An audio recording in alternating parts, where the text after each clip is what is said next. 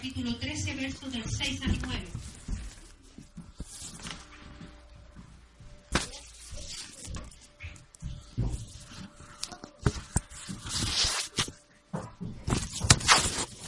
Lucas capítulo 13, versículos del 6 al 9.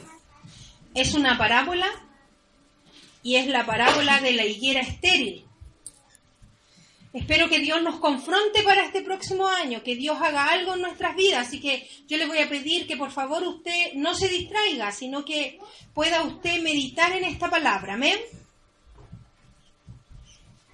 Y dijo esta parábola, tenía uno una higuera plantada en su viña y vino a buscar fruto en ella y no la halló. Y dijo al viñero, he aquí, tres años Que vengo a buscar fruto en esta higuera y no lo hallo. Córtala. ¿Por qué ocupará aún la tierra? Él entonces respondiendo le dijo, Señor, déjala aún este año hasta que la cabe y la estercole. Y si hiciere fruto, bien, y si no, la cortarás después. Cierre sus ojos. Señor, en el nombre de Jesús, te damos gracias por tu palabra. Háblanos por medio de ella. Bendícenos, Señor, y tócanos con tu Espíritu Santo. En el nombre de Jesús. Amén. En otra versión dice lo siguiente. En la nueva eh, traducción viviente dice, luego Jesús le contó la siguiente historia. Un hombre plantó una higuera en su jardín y regresó varias veces para ver si había dado algún fruto, pero siempre quedaba decepcionado. Finalmente le dijo al jardinero, llevo tres años esperando y no ha producido ni un solo higo, córtala, solo ocupa espacio en mi jardín. El jardinero respondió, Señor, dale otra oportunidad, déjala un año más y le daré un cuidado especial y mucho fertilizante. Y si el próximo año da higo, bien, y si no, entonces puedes cortarla. Me gusta esta versión porque la hallo bastante eh, amigable para las personas que les cuesta un poco comprender la palabra. Porque la 960 todavía es un lenguaje un poco actual, o sea, un poco más antiguo, pero la nueva traducción viviente es, un, es una, una de las traducciones que, no, ha, no ha borrado muchos versos bíblicos y que se ha mantenido un poco eh, beneficiosa para, para estudiar un poco la palabra. Eh, ¿Cuántos eh, piensan que cuando viene un nuevo año eh, o el día 31 a las once y media, 12 de la noche, después de haber comido, después de haber eh, compartido un poco, empieza a darse a su mente o a su corazón? a nosotros nos pasa, nuestros hijos siempre dicen que echan de menos nuestros discursos o los discursos de su papá porque nosotros siempre a fin de año tenemos el tiempo cuando estamos cenando de decir cómo fue el año, qué fue lo bueno, qué fue lo malo, eh, cuáles fueron las cosas negativas, en qué podemos mejorar. Yo no sé si a usted le pasa que cuando llega esta época del año nosotros como que comenzamos a sacar cuentas y hacemos una raya para la suma y quedamos debiendo. ¿Le ha pasado, no? O sea, generalmente hay cosas que, que deberíamos haber hecho y no las hemos hecho. Y a todos nos pasa. Eh, lo que pasa es que nosotros podemos decir un año más de diferentes maneras. Podemos decirlo a lo mejor con desgano y decir, bueno, un año más, un año más metido en este mismo trabajo, un año más en el mismo colegio, un año más en la misma universidad, un año más en, el mismo lugar, un año más y puede ser con desgano, un año más en la misma iglesia, un año más con el mismo pastor. Podemos decirlo de diferentes maneras. Hay otros que dirán un año más con tristeza, o van a decir un año más sin trabajo, un año más eh, y con tantas deudas, un año más y, sigo frustrado, un año más y, sigo enfermo, un año más y, tengo este matrimonio que no lo soporto, que no lo tolero y nada cambia. Eh, otros dirán un año más con amargura y dirán eh, un año más y estoy acabado, di mi vida en esta vida, en este matrimonio, di mi vida en, este trabajo y no soy valorado y este año que va a venir es peor que el que viví. Em, y podemos decir de diferentes maneras. Pero este año que viene, que se avecina y que estamos a un par de horas de, de comenzarlo, no tiene por qué ser solo un año más sino que tiene que ser un año bendecido por la mano del Señor. Tiene que ser un año en donde nosotros podamos ver, y ese es el, nombre de este sermón o de esta predicación, que es un año más, es una oportunidad más. Y quiero que usted se vaya meditando en, esa, en, en esta palabra. Si leemos el libro de Lucas capítulo 13 eh, versículos del 6 al 9 nos damos cuenta de que aquí hay una parábola que nos confronta y que nos hace sentido a lo que podemos estar viviendo hoy día. Aquí hay la, la primera verdad es que Dios siempre ha invertido en nuestra vida.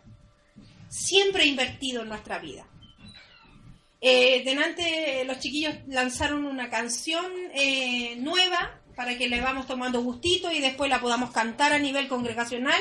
Y en una parte de la canción dice que él deja las 99 y va por el 1.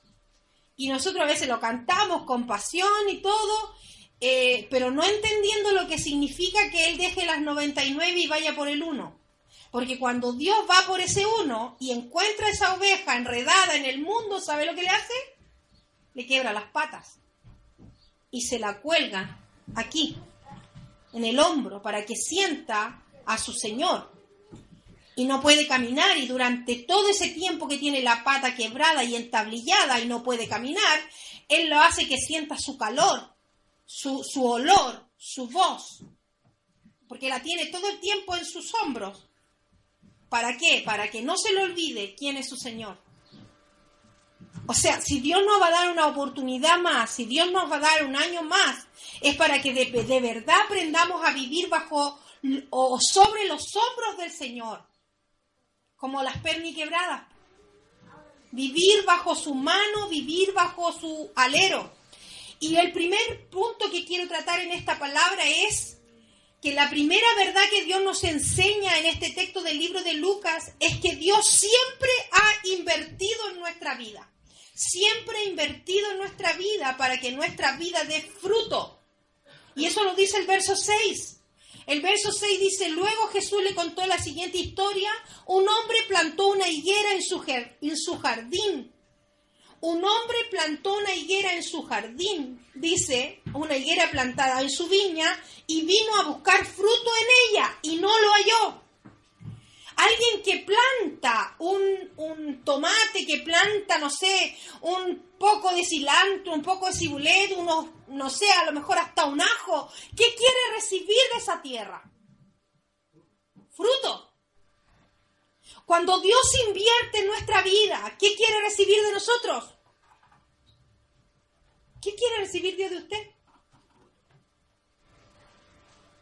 Quiere recibir de que, de que usted ora mucho, quiere recibir de que usted em, eh, es un activista dentro de la iglesia, quiere recibir de que usted eh, viene a todos los cultos. No, lo que Dios quiere recibir de verdad son sus frutos. Entonces, lo primero que Dios quiere de nuestras vidas es frutos. Y en este versículo vemos un detalle que tenemos que notar. Este hombre que se presenta aquí es Dios y Dios tenía una higuera plantada en su viña. Pero este hombre plantó aquí una higuera. Una higuera. ¿Y qué quería de esa higuera? Higos. O brevas también. Porque es el único árbol que da dos frutos. Entonces, la tierra más fértil en Israel era la tierra de los viñedos, donde habían uvas. Por eso plantó una higuera en una viña. Porque era la más fértil, porque sabía que ahí esa higuera podía dar frutos. Pero ¿qué pasó con esta higuera? Vino tres años seguidos y no encontró ningún fruto. Y a lo mejor nosotros con el pastor podemos hacer un análisis y darnos cuenta en nuestras conversaciones ministeriales que de repente tenemos y nuestras discusiones ministeriales, que aunque usted no lo crea, a veces tenemos puntos de vista diametralmente opuestos de algunas cosas del ministerio, y podemos darnos cuenta al sentarnos y al analizar este año de que en realidad a lo mejor hemos sido una higuera estéril de que en realidad a lo mejor nosotros no estamos dando el fruto que Dios nos está pidiendo, que a lo mejor las cosas no las estamos haciendo tan bien como se debieran. Pero esto no es un análisis solamente que debo hacer yo como pastor, sino que es algo que debemos hacerlo cada uno de nosotros, porque el fruto no es del pastor, el fruto no es de la pastora, el fruto es de cada hombre y mujer que ha recibido a Cristo como su Salvador personal y que tiene a Cristo en su vida. Entonces, esta higuera representa nuestra vida y Dios siempre ha sembrado en, en tierra fértil. Dios si te escogió a ti, Dios si puso sus ojos en ti, es porque Él sabía que tú podías dar fruto. Entonces, ¿qué está pasando? Entonces, ¿qué pasa? ¿Por qué no damos fruto? Dios cuando puso sus ojos en nosotros es porque Él sabía que éramos capaces de dar fruto. Cuando Él puso sus ojos en nuestra vida, Él sabía que podíamos fructificar. Él sabía que nosotros podíamos dar más frutos de, de, los que a lo mejor hemos visto. El Señor busca en nosotros una vida abundante en frutos. El Señor espera de cada uno de nosotros un cambio, un nuevo nacimiento, un nuevo, una nueva vida. Y dice la Biblia que Él necesita frutos dignos de corazón arrepentido. Él busca, eh, el fruto que busca es corazones que estén arrepentidos, que en realidad quieran cambiar, que en realidad quieran ser diferentes. Y lo que pasa es que la iglesia hoy en día, en general, no, solamente nosotros como cuerpo de los que vivimos acá, la iglesia en general no presenta cambios. La iglesia está en un letargo, la iglesia está adormecida, la iglesia está en un plan de no buscar al Señor, la iglesia está en un plan de no tener intimidad con Dios. Y eso es peligroso. Porque de qué manera usted abona la tierra, ¿De qué manera usted puede darle alimento a una plantita? Con agua, con luz, con eh, moviéndole la tierra, teniendo cuidado de ella. Y esas cosas están, pero nosotros tampoco las usamos para dar fruto. Yo me pregunto y le pregunto a usted, ¿cuántas veces al día usted lee la Biblia? ¿Cuántas veces a la semana lee la Biblia? A lo mejor eh, le pasa como a nosotros que tenemos tres, cuatro, cinco, seis Biblias en la casa y no se ocupa a lo mejor ninguna. Yo no lo sé. Pero ¿de qué manera usted abona su tierra? ¿De qué manera usted hace que su, su higuera dé fruto? Yo creo que es momento de reflexionar y de pensar de que una de las maneras es congregándose, otra de las maneras es leyendo la escritura. Otra de las maneras teniendo tiempo de intimidad con Dios. ¿Cómo vamos a aprender a depender de Dios? ¿Cómo vamos a aprender a tener eh, cercanía con Dios si no le buscamos? ¿Cómo usted va a conocer a Dios si no le, no le busca a través de su palabra? La manera de conocer a Dios es por medio de su palabra. No hay otra manera de conocer a Dios. Amado hermano, no hay otra manera, no es porque venga alguien y le imponga las manos y le dé una profecía. Esa no es la manera de conocer a Dios. La manera de conocer a Dios es buscándole de rodillas, en ayuno y en oración. Esa es la manera, amado hermano. Entonces pasa que de repente nosotros no estamos dando fruto porque lisa y llanamente no estamos haciendo lo básico. Y lo básico es buscarle lo básico es tener intimidad con Él. Lo básico es tener tiempos con Él todos los días. Pero a veces ocupamos nuestro tiempo en miles de cosas. Yo sacaba la cuenta, si usted solamente viene el día domingo a la iglesia, usted ha venido en el año 52 veces al, 52 veces al culto.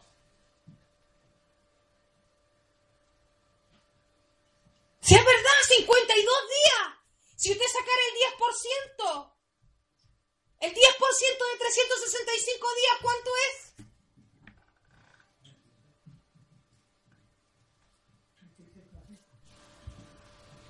y venimos el día domingo y si sacáramos el 10% de 24 horas serían 2 horas 40, pero ya son la una y estamos mirando, ah, no tengo que irme porque ya de 11 a 1 y el culto se acabó. Y puede haber un mover del Espíritu Santo, pero yo tengo que irme porque tengo que cocinar, porque tengo que hacer esto, porque tengo que hacer lo otro. Se fija que nuestra, nuestra, nuestra idiosincrasia, nuestra mundanalidad, nuestra forma de vida no, no está conectada con lo que Dios quiere. Amado hermano, es importante que usted y yo demos fruto. Pero una higuera no puede dar fruto si usted no abona su tierra, si no mueve su tierra. La segunda verdad que Dios nos habla por medio de esta palabra es que Dios nos da muchas oportunidades. ¿A cuántos de los que están aquí Dios le ha perdonado una vez?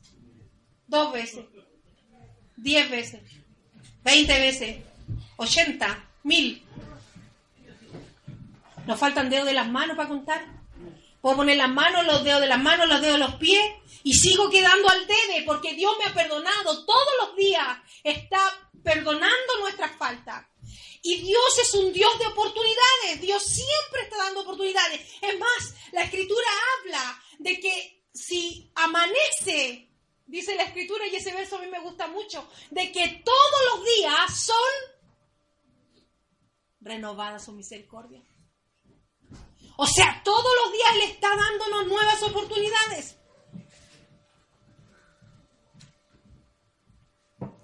El verso 7 dice, y dijo al viñador, he aquí, hace tres años que vengo a buscar fruto en esta higuera y no lo hallo, córtala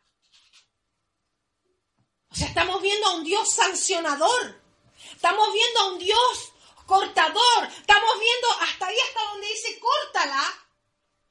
Estaríamos aquí con un Dios, un Dios de juicio.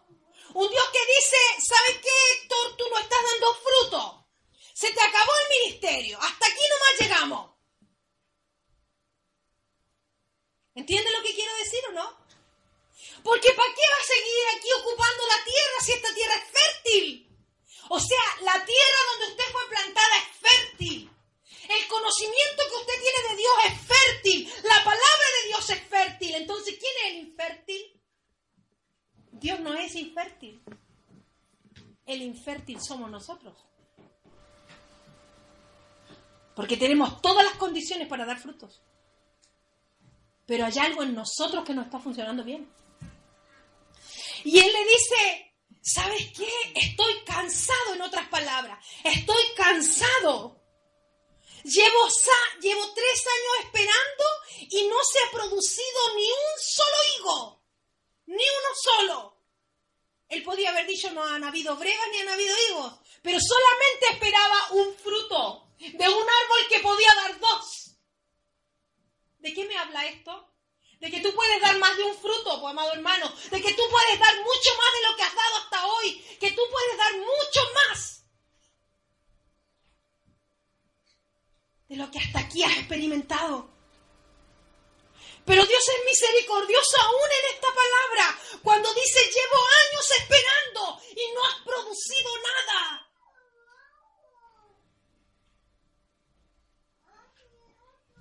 Hastiado, cansado y dice, córtalo. Y vemos al, al que cuidaba la viña, al que cuidaba el campo, le dice, Señor, me imagino a Jesucristo, al abogado, ¿cierto? Dice la Biblia que abogado tenemos a la diestra del Padre que está intercediendo por nosotros. Ahí le dice, Señor, dale una oportunidad más, déjala un año más le daré cuidados especiales, le daré mucho fertilizante, le moveré la tierrita. Y si el próximo año no da frutos, entonces córtala. Amado hermano, nosotros podemos ver a la luz de esta palabra de que Dios es un Dios de oportunidades. Dios nos tiene paciencia. ¿Cuánta paciencia nos ha tenido? 10, 20, 30, 40 años. ¿Cuántos años lleva usted en el Evangelio? ¿Cuánta paciencia Dios te ha tenido? Que ya dijo, córtenla. Córtenlo. Y uno a veces se siente así, amado hermano. Uno a veces se siente así como que, pucha, ya, se acabó. Como que se me fue la unción, como que ya parece que no, ¿qué estoy haciendo aquí? ¿O para qué estoy aquí? Si usted cree que nosotros no nos preguntamos eso, sí lo preguntamos. Entonces, amado hermano, Dios es un Dios de oportunidades y ha tenido paciencia con nosotros y ha tenido misericordia, no solo este año, no solo el año 2018, sino que el año 2017, el año 2016, Dios ha tenido paciencia con nosotros. Y te ha bendecido. Te ha suplido tus necesidades. Te ha guardado te ha guardado de peligro, ha suplido necesidades que estaban incluso en tu corazón y que nadie las conocía. Y Dios ha sido fiel y te ha guardado. Porque Él es un Dios de oportunidades. Pero tenemos que observar algo en este verso, en el verso 7. El dueño de la viña, al ver que era estéril y que no daba fruto, dijo. Ya la paciencia se le había acabado al dueño. A tu dueño también se le acaba la paciencia. A Dios se le acaba la paciencia porque Dios es un Dios santo. ¿Si sabe por qué nosotros vivimos? Por Jesucristo. Gracias a Dios por Jesucristo, porque el Padre nos mira a través de Jesucristo como si nunca hubiésemos pecado. Eso se llama justificación. Eso es la redención, eso es la doctrina de la gracia, que Él nos ve a través de Jesucristo como si nunca hubiésemos pecado. Pero si fuera por Dios Padre, córtenlo. Porque ¿qué va a estar ocupando espacio entre la iglesia? ¿Qué va a estar ocupando una banca dentro de la iglesia? ¿Qué va a estar haciendo aquí ocupando eh, el, espacio que para otro eh, es, vital?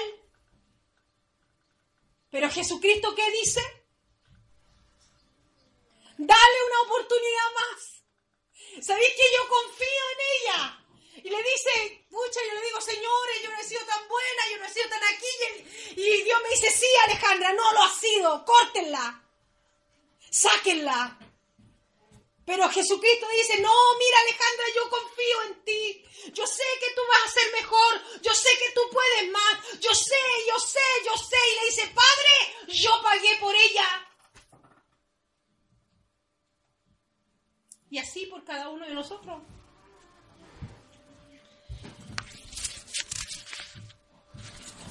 Dios en su gran amor siempre quiere que demos frutos. Este sermón no es para infundirte miedo ni para que tú digas, pucha, oh, la palabra. Yo quería una palabra más de amor, más de ánimo al terminar el año porque estamos cansados, porque estamos aquí, porque estamos allá. Déjame decirte, amado hermano, que esta palabra no es para eso. Esta palabra es para que tú te des cuenta de que Dios en su gran amor, en su gran misericordia, Él tiene cuidado de ti y tiene sus ojos puestos en ti. Y la buena noticia de este sermón es que Dios está dispuesto a invertir un año más en ti. Y eso se llama misericordia. Eso se llama gracia.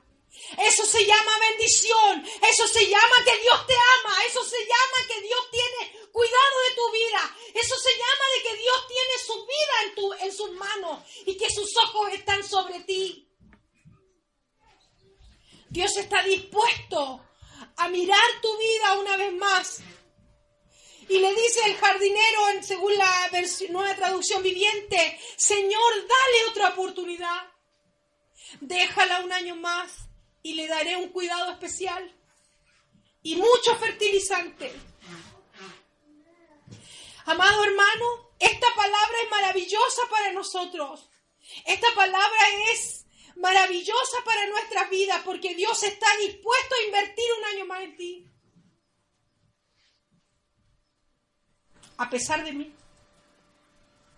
a pesar de mis errores, a pesar de que caigo, a pesar de que no hago las cosas bien, a pesar de que no soy el creyente que Él espera de mí, a pesar de que caigo constantemente, a pesar de que mis errores, eh, me, me, sumo a mis errores una y otra vez, a pesar de que no leo la Biblia, a pesar de que no oro todos los días, a pesar de que no ayuno cuando me piden ayunar, a pesar de que no me congrego, a pesar de muchos a pesares, Dios hoy te está diciendo que quiere invertir en ti un año más.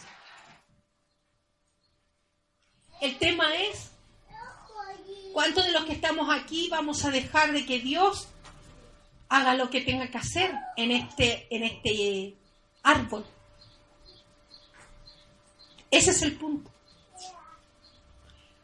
Porque nos, nos sumimos tanto en nuestro quehacer diario, nos sumimos tanto en nuestro trabajo, nos sumimos tanto en nuestras propias necesidades, que nos olvidamos de Dios. Y nos pasa. A todos nos pasa.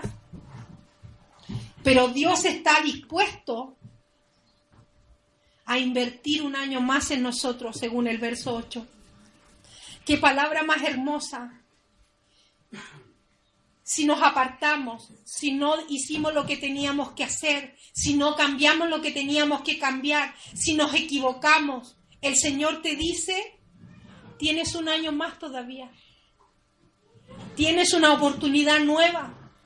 Recibe esta palabra como que Dios va a abonar en tu vida, como que Dios va a hacerte fructificar en este año, como que Dios quiere invertir en tu vida para que tú trabajes en su obra. Amado hermano, las cosas no las hemos hecho bien. Y todos somos responsables. Aquí no hay que buscar un culpable. El tema es que todos somos responsables de la obra. Unos más, otros menos. A nosotros se nos va a pedir cuenta. A usted se le va a pedir cuenta por su hogar, por su familia, por la gente que usted no ganó. Pero todos somos responsables. Aquí no hay ninguno que pueda decir, ah, no, yo no, yo, yo solamente voy a la iglesia. Solamente voy de vez en cuando. Somos todos responsables de la obra. Somos todos responsables de lo, que, de, lo que se predica. Somos todos responsables de lo que tenemos que hacer en la obra del Señor.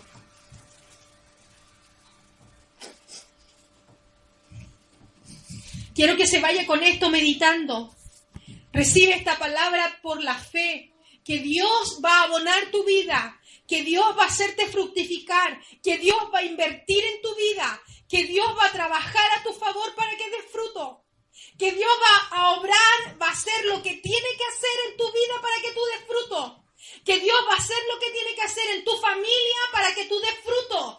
Que Dios va a darte una nueva oportunidad. Y que todo lo que tú no puedes hacer y que todo lo que tú no pudiste hacer, Dios lo hará por ti.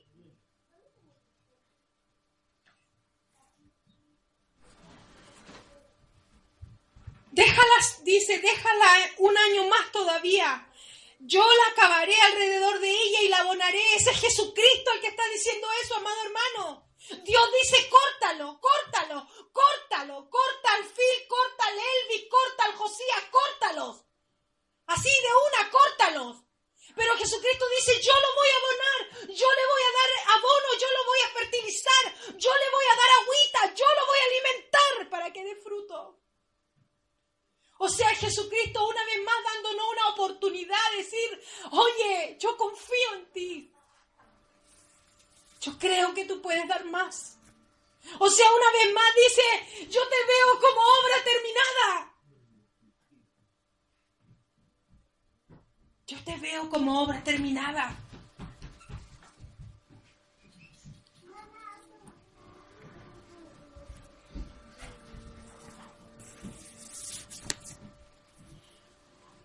Solo hay algo que nosotros debemos hacer.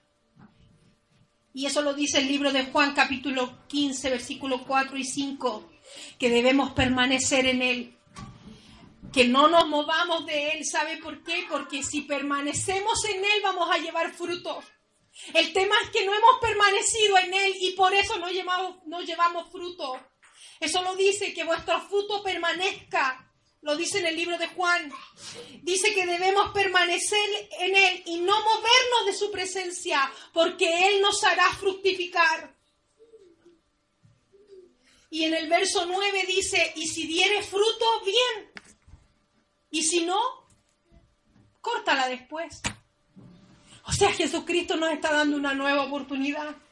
Solo debemos comprender que no debemos menospreciar ni desaprovechar la oportunidad que hoy Dios está desafiando a nuestras vidas. Nos está dando un año más, un año más para dar frutos, un año más para ser buenos cristianos, un año más para buscarle, un año más para servirle, un año más para ser bendecidos y guardados por su mano. Comienza este año que viene con una nueva oportunidad, amado hermano. Comienza este año que viene con una nueva perspectiva de buscar a Dios como Él se lo merece, de buscar a Dios como Él quiere que le busques. Cierra tus ojos.